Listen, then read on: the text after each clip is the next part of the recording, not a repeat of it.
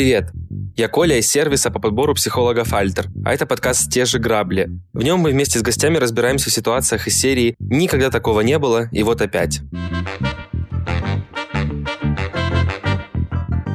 Но не просто разбираемся, а учимся, как с ними быть, как их узнавать и что делать, чтобы грабли не ударили нас в следующий раз.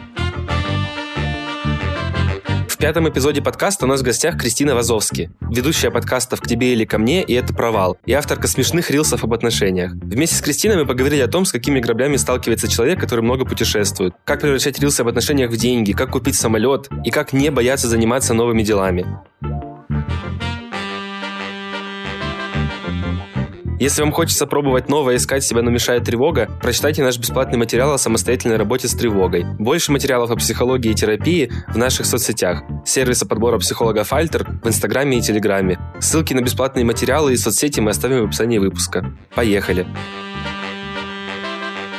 Помню, ты была подкастерка из Лондона, сейчас ты подкастерка из Лиссабона, а еще ты плаваешь на кораблях и собираешься купить самолет, и делаешь рилсы про отношения. Кто ты из этого всего и как это все складывается, как себе представить? Да мне кажется, я все из этого всего. Ну, наверное, я уже не совсем себя ассоциирую как подкастерку, потому что я не занимаюсь теперь этим full time. Я до сих пор веду несколько своих подкастов к тебе или ко мне про отношения. Это провал про провалы. Ну, такие ситуации, когда, знаете, что-то идет не так, повторяющиеся обычно, и ты как и ты как бы через них проходишь, ты вот наступаешь на эти воображаемые провалы. Блин, слушай, очень похоже на наш подкаст.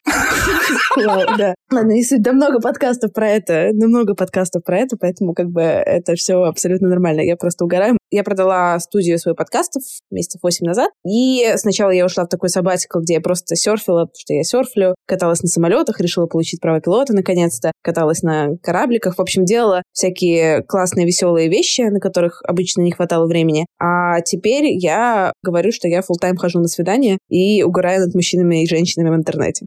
На наше первое свидание он пришел с отцом. Флоренция. Фешенебельный ресторан. Привокзальный. 3,6 на Google картах. Зато коньяк по 2 евро. Видимо, заведение выбирал папа. Мой дейт молчит.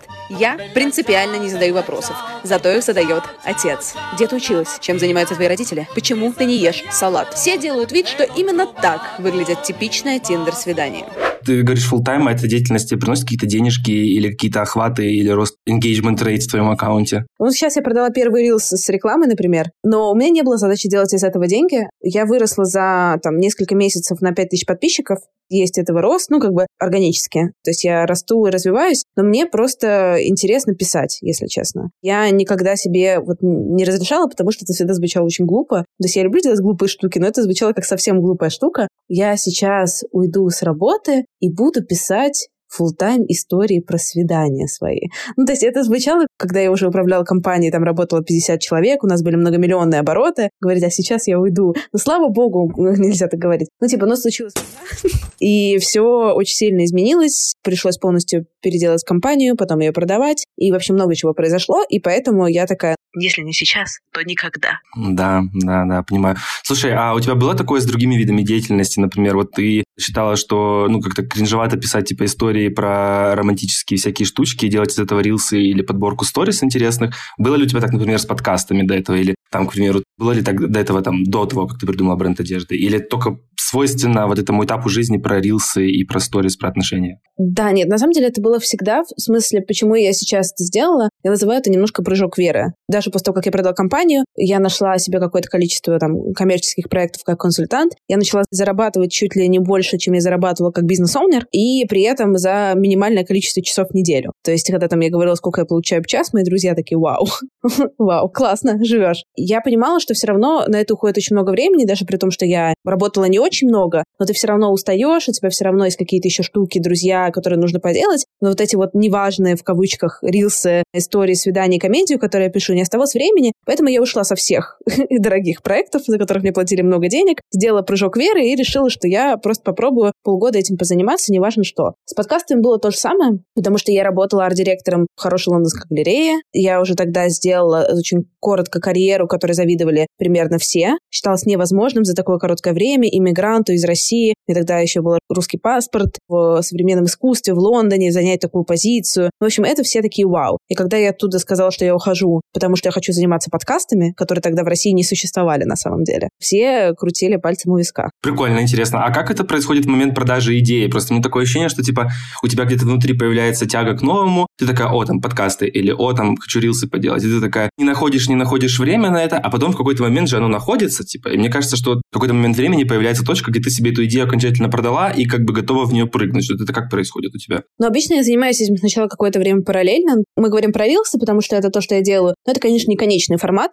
Просто для меня, на самом деле, не про рилсы, не про форматы, не про сторис, а про то, что я занимаюсь автофикшеном. Я живу какие-то истории, и потом я сажусь и пишу из них комедийный материал. То есть это, на самом деле, вот чем я занимаюсь. Медиум не так важен. Я могу подкаст завести сейчас, но это просто будет подкаст не ради подкаста, а подкаст ради комедии. Как я себе это продаю? мне приходит какой-то интерес. То есть я экспериментирую, про свидание я пишу уже года полтора, наверное. Я этим начинаю заниматься. Я начинаю этим заниматься параллельно. Я просто делаю одну серию сторис или один рилс в месяц, а не два-три в неделю, как я делаю сейчас. И я такая, блин, это так прикольно, это мне бы хотелось, но не получается никак, не хватает времени. И вот если эта идея меня не отпускает, например, несколько месяцев, полгода, то в итоге я такая, если не отпускает, то надо пробовать. Вот, тебя звали в подкаст с дебатами, где плюсы и минусы digital номадизма и путешествий. Ты, в смысле, так убедительно защищала эту идею, что мне кажется, что как будто бы граблей вообще никаких нет. Ну, то есть, что, по крайней мере, в твоем случае. Расскажи, насколько это так, и с какими ты сталкиваешься персонально ты. Но мне кажется, знаешь, это есть грабли как вопрос провалов, в целом каких-то неудач. Это вопрос отношения. Возьми одно и то же событие,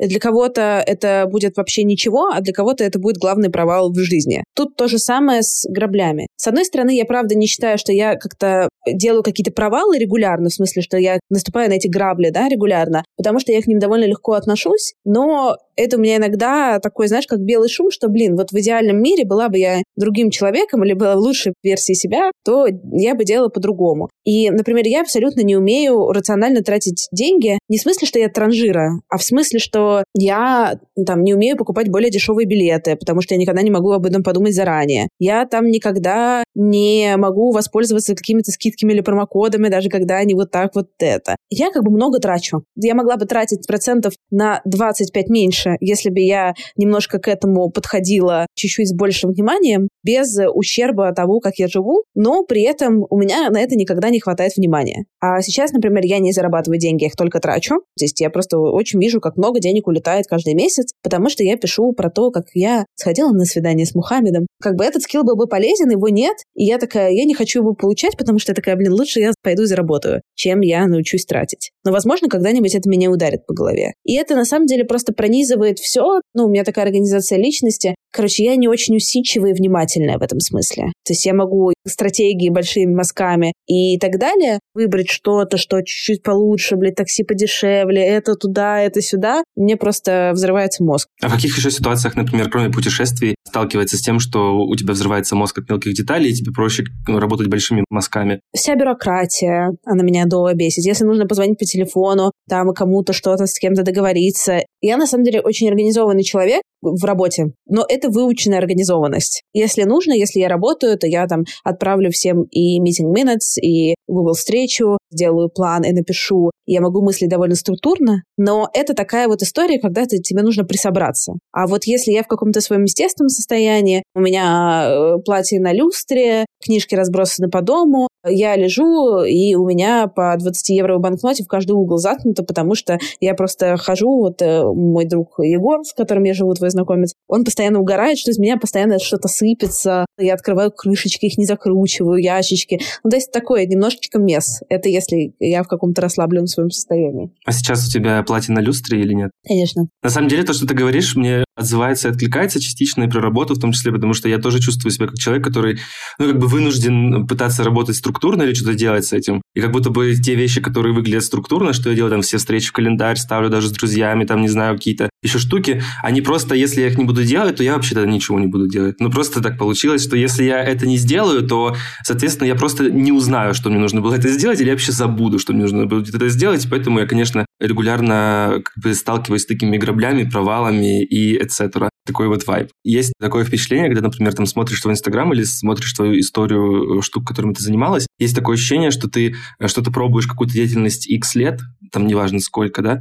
потом ты такая понимаешь, я это поделала, мне это хватит, и потом переключаешься на другую какую-то деятельность. Вот как думаешь, там вот если говорить про путешествия, какие-то штуки, для тебя это какая-то конечная история, она возможно, что закончится, и тоже с ней так будет, или нет? Ну, это хорошее наблюдение, и я даже могу объяснить, почему так происходит, потому что я про себя очень четко понимаю, что у меня дофамин, ощущение яркости, счастья и успеха, оно приходит только когда в достижении нового. То есть, например, если что-то сделала хорошо в первый раз или там во второй раз, меня это очень радует. Возьмем рилсы как тот же пример, да, если я их повторяю, вот я нашла идеальный формат, и он собирает, не знаю, миллион просмотров каждый рилс, то меня будет радовать один раз, может быть второй, может быть третий. Но на пятом, даже если они каждый раз будут собирать по миллиону просмотров, у меня какая-то эмоция тут исчезнет. Поэтому каждый раз, это сейчас не видно, но на самом деле это есть внутри процесса, я пробую что-то новое, я делаю что-то сложнее. То есть мне нужно постоянно увеличивать градус. И в какой-то момент, когда я занималась, например, толком и подкастами, там было внутри, я занималась три года, но внутри было много перепридумывания. То есть сначала это было про то, как делать личные проекты, потом как делать из этого бизнес, потом как делать из этого сложный бизнес. Ну, то есть там были перепридумывания внутри. А когда это перепридумывание, оно, например, себя как-то исчерпывает, то есть я уже не могу найти, как бы по-новому подойти к этому проекту, тогда у меня попадает интерес. По поводу путешествий, все мои передвижения, они делятся на две как бы группы. Либо я просто ну, типа, отдыхаю, условно, например, я езжу на Бали. Не то, что я даже там отдыхаю, но это как мой загородный дом. Ну, виделась с друзьями, посерфила. То есть там нет никакой задачи, я просто там провожу время. И это не весь мир, таких мест несколько. Там, например, Португалия, Бали, может быть, что-то еще. А есть, когда я еду в приключения за какими-то историями. Там, например, то, что я постила недавно про то, как я пересекала Лаос на велосипеде с корзинкой. И, э, соответственно, эта история вообще не про страну, и не про то, что я еду смотреть памятники Лаоса, а про то, что страна — это какая-то локация, но там происходит какой-то процесс. И от этого мне кажется, что я не устану. Возможно, это просто перестанет быть условно в странных локациях, возможно, это будет в пределах одного города, но потому что это как раз часть моей персоналити. Это вот придумывать и рассказывать истории. А вот ты еще сказала такой момент, что ты в процессе каких-то штук, когда ты там ну, что-то делаешь, ты часто перепридумываешь это в процессе для того, чтобы постоянно повышать градус. А чувствуешь ли ты от этого в какой-то момент усталость, например? Не рассматриваешь ли ты это как, знаешь, типа как вот свой крест, который ты несешь, и который там неизбежно что-то сломает в конце или испортит? Или это вообще для тебя не такая вещь, а наоборот, типа, вау, классно, я повышаю градус. Как вообще ты вот градус видишь? Можно провести аналогию со спортом, наверное, что когда ты первый раз приходишь в тренажерку, я не хожу в тренажерку, поэтому сейчас будут абстрактные цифры, но там более-менее понятный пример. Ты такой берешь гантелю килограмм, и ты такой, черт. Вот если ты каждый день ходишь, то потом ты берешь там 20 килограмм, и ты такой, ну, 20 такое. Но при этом, когда ты берешь килограмм, ты его не чувствуешь. То же самое. Это не то, что я, знаешь, несу крест тяжелее. Я просто как будто бы держу один и тот же вес всегда. Просто, например, 10 лет назад для меня один и тот же вес — это было поехать на велосипеде в Лаос, и мне там сердечко тряслось. Сейчас бы я не испытала от этого особо никаких переживаний. Сейчас я такая, зато я также трясусь от того, что мне сейчас нужно организовать кругосветку на самолете. Ощущение остается ровно таким же, просто вес э, игрушек немножко меняется. Угу. Расскажи про кругосветку, пожалуйста. Какой-то будет план, куда ты полетишь? Дорогие слушатели, мне нужны деньги у меня была не то что мечта, я никогда не мечтала стать пилотом. Но просто из-за того, что я случайно абсолютно стала капитаном корабля, ну, то есть как бы рандомно. У меня есть вот эта вот история про повышение градуса. И я после корабля подумала, ну, что дальше? Куда? И где-то я услышала, у меня все идеи рождаются, что мне нужно что-то найти, и я у кого-то слышу, что вот, можно получить права пилота. И оказывается, ты, я просто никогда об этом не думала, потому что у меня не было вот этих фантазий, типа я там, блин, пилот с детства, у меня никого не было в семье, кто пилотирует, неоткуда мне это было даже взяться. Том Круз мне никогда не нравился. Шутка про Топ Ган, ха-ха. Я от кого-то услышала, начала гуглить и поняла, что это в целом довольно просто, получить права частного пилота. То есть сильно проще, чем тебе кажется. Это дорого, это стоит примерно, ну, как бы относительно дорого. 15-20 тысяч евро. Ты можешь это сделать за несколько месяцев, но это full тайм и довольно жесткий. Но это не миллионы, и это не годы. Вообще какая-то понятная штука. Я об этом тоже ходила, думала полгода, 8 месяцев, что-то такое, потому что все-таки, блин, 20 тысяч долларов и 3 месяца жизни — это какая-то ощутимая для меня история. То есть это не то, что я такая, знаешь, забыла. Это вот 10 евро я могу по дому терять, да? 10 тысяч евро я по дому не теряю. И я в итоге решилась и, собственно, эти права получила. Ну, то есть мне, точнее, осталось долетать 2 часа, но, короче, там, не суть, считай, получила. Сдала все экзамены, все важное я сдала. И я такая думаю, окей, типа, что с этим делать? И опять же услышала, как мой друг говорит, а, блин, так вот, у меня там есть вот этот вот дружочек, он, типа, там перегоняет самолеты, как бы через весь шар, типа, называется это ferry pilots. Допустим, ты купил самолет в Штатах, но сам ты хочешь гонять на нем в Португалию. Это очень сложные перелеты, поэтому ты не полетишь сам, даже если ты пилот. Ты нанимаешь специальных пилотов обученных, которые тебе делают этот перегон. Я такая, вау, кругосветка на самолете одномоторном. А чтобы вы понимали, эти самолеты, на которых я летаю, это Cessna, например, Пайперы, это не самолеты типа Боингов, это самолеты типа четырехместные, двухместные такие маршрутки на крыльях. Вообще консервы банки, на самом деле. Я узнала, что есть какое-то количество людей, довольно большое, которые это летали. И что значит это реально. Никто не летал с таким количеством часов, как у меня, мизерным, но летали. И поэтому я взяла это себе в работу. Но если никто не летал еще с таким количеством часов, как у тебя, по идее, у тебя еще один повод войти в какой-нибудь классный список, типа Forbes 30 до 30. А сколько часов нужно отлетать максимально, чтобы права получить? Нужно 45 часов минимально. Ну, типа 45 до 45 получается. Да, 45 до 45.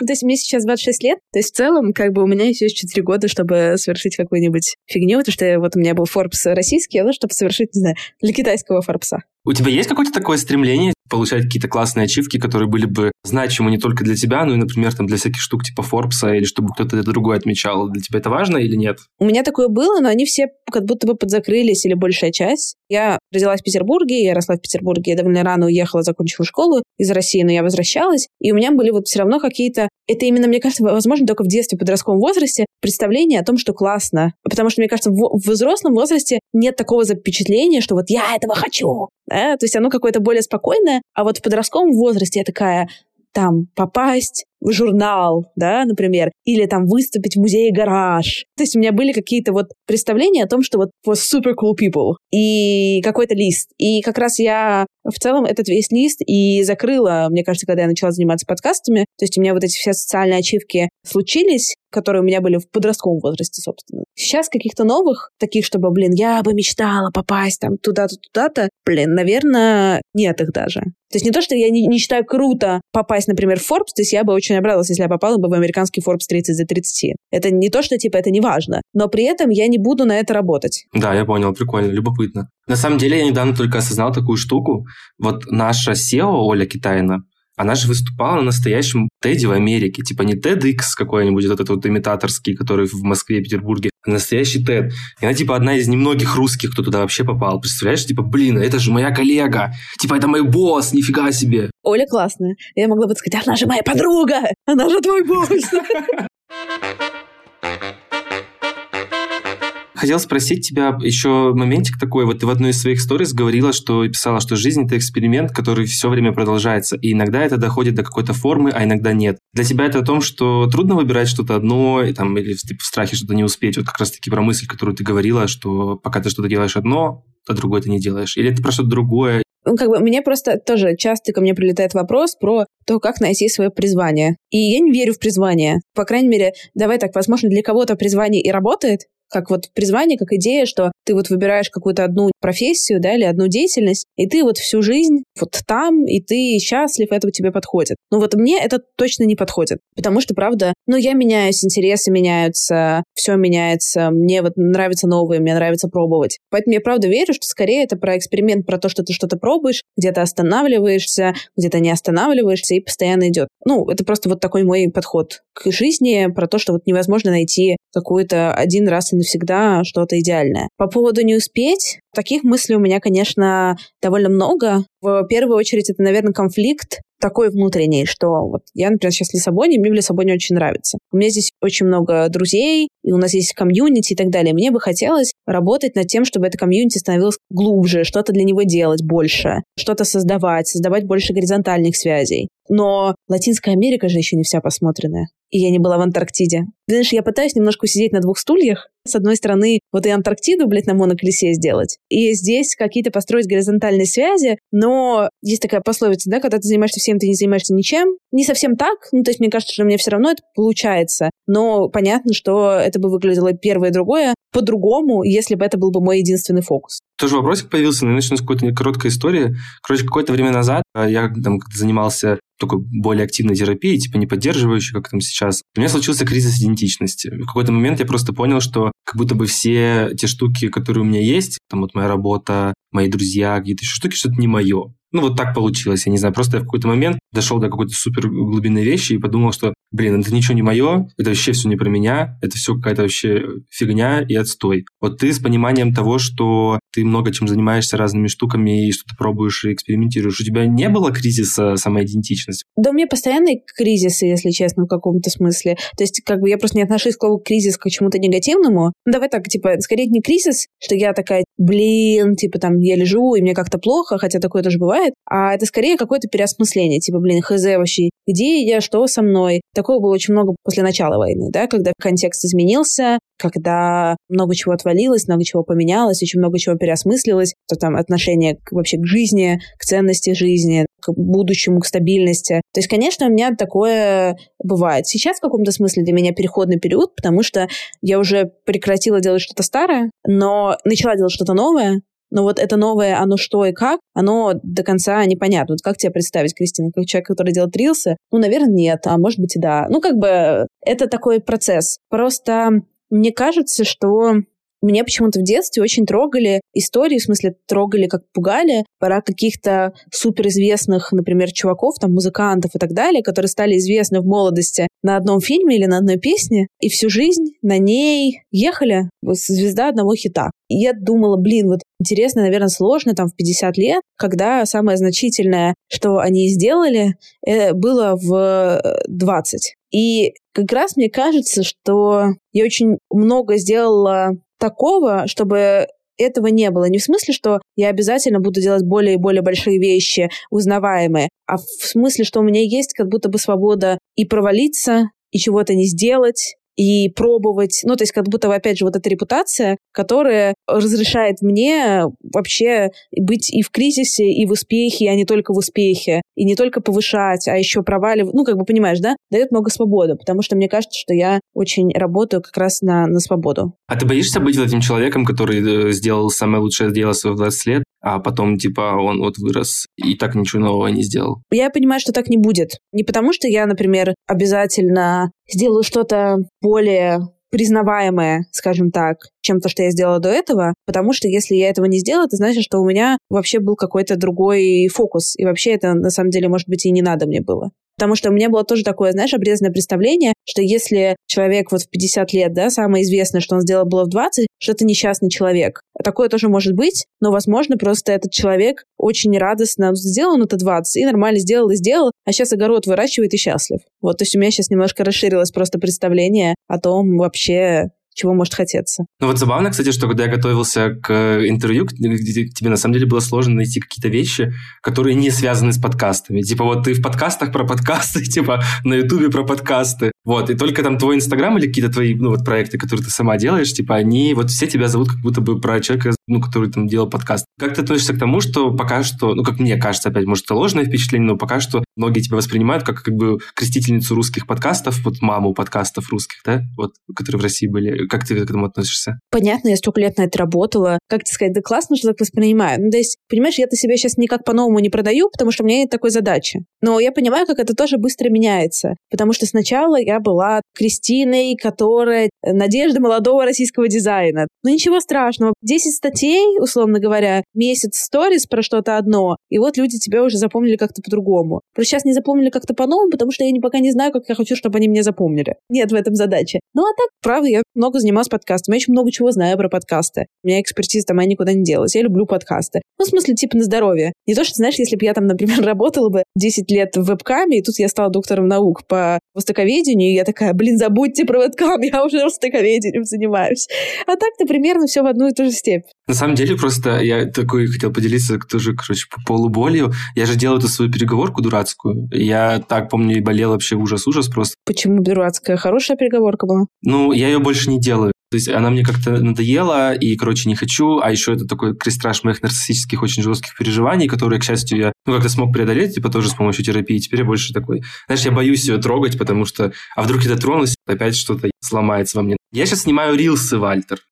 Рилсы. Спасибо. Ты смотришь? Угу. Правда, мы сейчас тестируем э, разных людей. Просто от производства к руководству теперь перешел, короче, но все равно периодически снимаю их. И я поймал себя на мысли, что мне было прикольно сделать переход от подкастов к рилсам. Я не могу сказать, что какой-то суперпрофессионал там, типа, честно скажу, да. То есть, может быть, я, конечно, кривляюсь на камеру прикольно, но я подошел вот со всей ответственностью. Типа, я, я скачал DaVinci Resolve. Я до ночи просто сидел, смотрел, как этим DaVinci Resolve пользоваться. Как снимать на iPhone в HDR для того, чтобы обрабатывать. DaVinci Resolve — это программа, которая там фильмы в Голливуде красит. Ну, как бы, наверное, мои рилсы достойны того, чтобы быть покрашенной программой, которая красит фильмы в Голливуде. Только поменяв одну деятельность на другую, я понял, что, ну, то есть для меня это не выглядело как что-то плохое. То есть такой, типа, о, прикольно, нормальный переход сделал. Теперь, собственно, подхожу к вопросу. У тебя есть такое, что вот ты обязательно должна чем-то заниматься? То есть одно меняешь на другое. То есть вот типа вот как подкасты перешли в рилсы. В моем случае это похоже как-то на твой случай? Есть ли у тебя что-то похожее или нет? Летом я сначала в французской Полинезии, потом я просто месяц валялась, серфила в Никарагуа и ничего не делала. Я читала любовный роман, серфила, и все. Блин, звучит кайфово. Ну, то есть могу.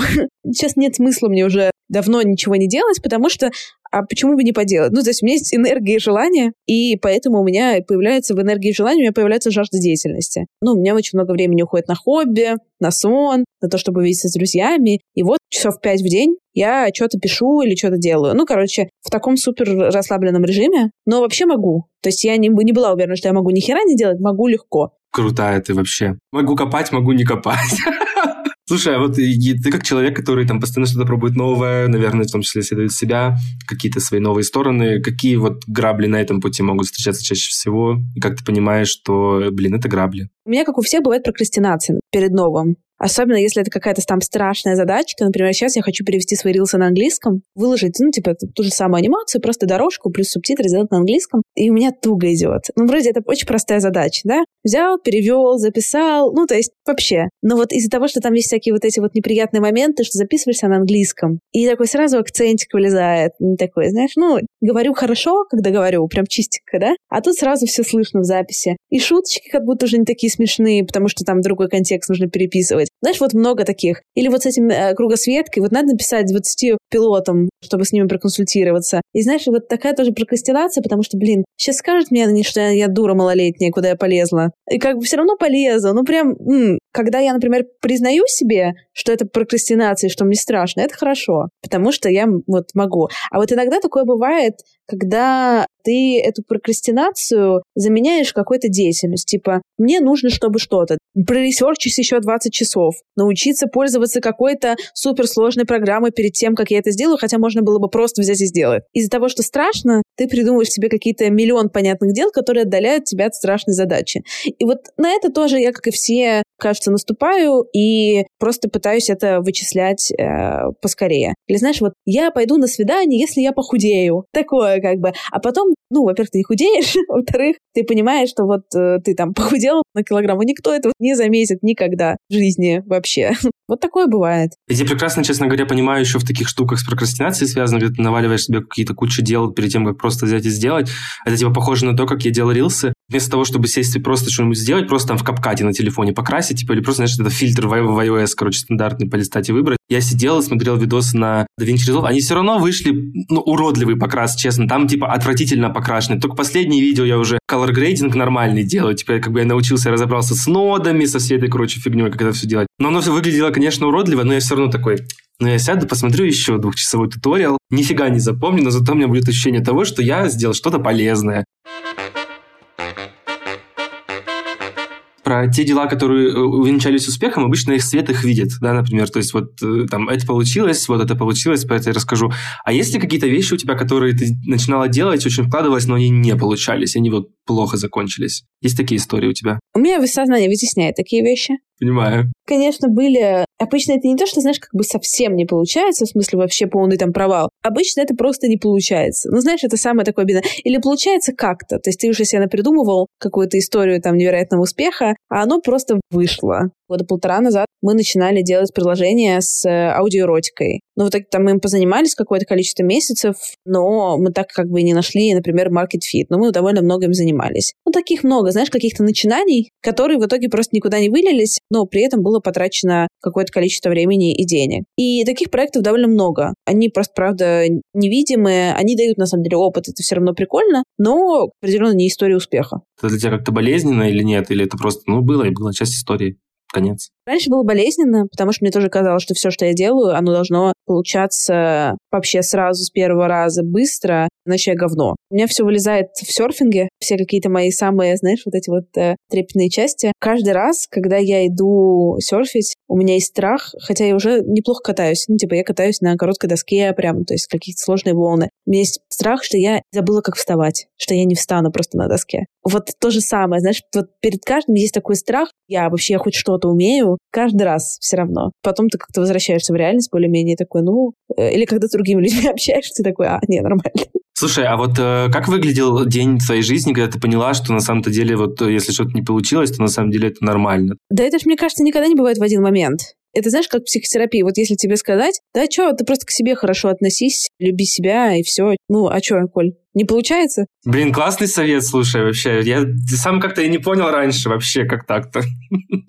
Понятно, что мы все очень умные, знаем, да, что там ничего страшного, если что-то не получилось. К себе нужно добрее, да. Мнение окружающих недавно влияет на нашу самооценку. Какие-то, знаешь, постулаты. Но для того, чтобы это как бы из рационального поля перевести в, в эмоциональное, да, в то, что вот на самом деле не просто в это верить как-то, да, а чтобы так жить, это всегда требует до хрена времени. И когда я начала рефлексировать вообще про провалы, просто постепенно становилось чуть-чуть легче и незаметно. И заметно это становится тоже, ну, наверное, там, в рамках психотерапии, когда ты там начинаешь вспоминать какую-то ситуацию, которая была вот там похоже случилась сейчас, да, это такое, блин, два года назад я прореагировала так-то, так-то. Сейчас я не прореагировала или прореагирую как-то по-другому. Вообще в моменте никак не чувствуется, потому что то, что есть сейчас, оно всегда кажется, что так было всегда. И только через какую-то рефлексию ты такой, блин, какой-то вот случился процесс. Давай будем подводить какой-то микроитог к концу подкаста. Может быть, ты сможешь рассказать какие-то штуки или какие-то идеи, даже пусть они покажутся, не знаю, супер банальными или очевидными, как можно себя поддерживать, если ты попадаешь в одни и те же грабли, и что вообще делать, и стоит ли вообще? Но я бы сначала, типа, обнаружила и назвала, извините за психотерапевтический язык. Со мной случается это, со мной случается это постоянно, например, регулярно. Я бы спросила, почему меня это волнует, какие-то эмоции во мне вызывают. Стыд, страх, раздражение или что просто не хочется. И как-то бы это озвучила. Потому что, мне кажется, бывают какие-то грабли, которые, может, и не нужно менять. Ну, например, я там покупаю билет в спортзал, а потом в него не хожу. Это, наверное, большие грабли, если вот эти, там, не знаю, 30 тысяч рублей на абонемент для вас кардинальные деньги, но если это вообще не деньги, то как бы может и пофиг. Не все проблемы нужно решать. И дальше я бы просто обратилась к психологам Вальтер, попробовала бы с ними про это поговорить, обсудить. На самом деле, я так правда думаю, то, что у нас психика такая любопытная, прикольная, она же вообще иногда нас дурманит, обманывает. Просто будь здоров. Мы этих ограблений увидим, что это грабли, и придумаем, что это грабли вообще от не того, что это на самом деле случается. Иногда просто какой-то человек, с одной стороны, вовлеченный, а с другой стороны, независимый, а не какая-то там, не знаю, друг или подружка, это может быть полезно, а может быть вредно. С вами про это поговорят, не придется ничего менять, и можно будет просто принять, ну вот так есть, и мне нормально. А может быть, э, из-за обращения внимания сразу какие-то ситуации и поменяются. Это классная рекомендация. Какая мудрая. Вообще мудрая, да. Особенно мне понравилась часть про сервис подбора психолога Альтер. Спасибо тебе, что ты пришла и рассказала классные штуки. Вообще было интересно тебя спрашивать и слушать, честно, тебя одно удовольствие. Надеюсь, что наши слушатели тоже найдут вещи, которые им откликаются и последуют твоему совету. Спасибо большое, ребята. Подписывайтесь на меня в Инстаграме, если вы хотите слушать кринжовые истории про мои свидания. Очень кринжовые истории. Ссылочка в описании, конечно. Пока. Спасибо, что дослушали этот выпуск до конца. Для всех слушателей подкаста у нас есть подарок. Скидка 20% на первую сессию с психологом по промокоду «Грабли». Разберите вместе с психологом свои грабли, чтобы не наступать на них снова. Промокод действует до 31 декабря 2023 года. До встречи через неделю.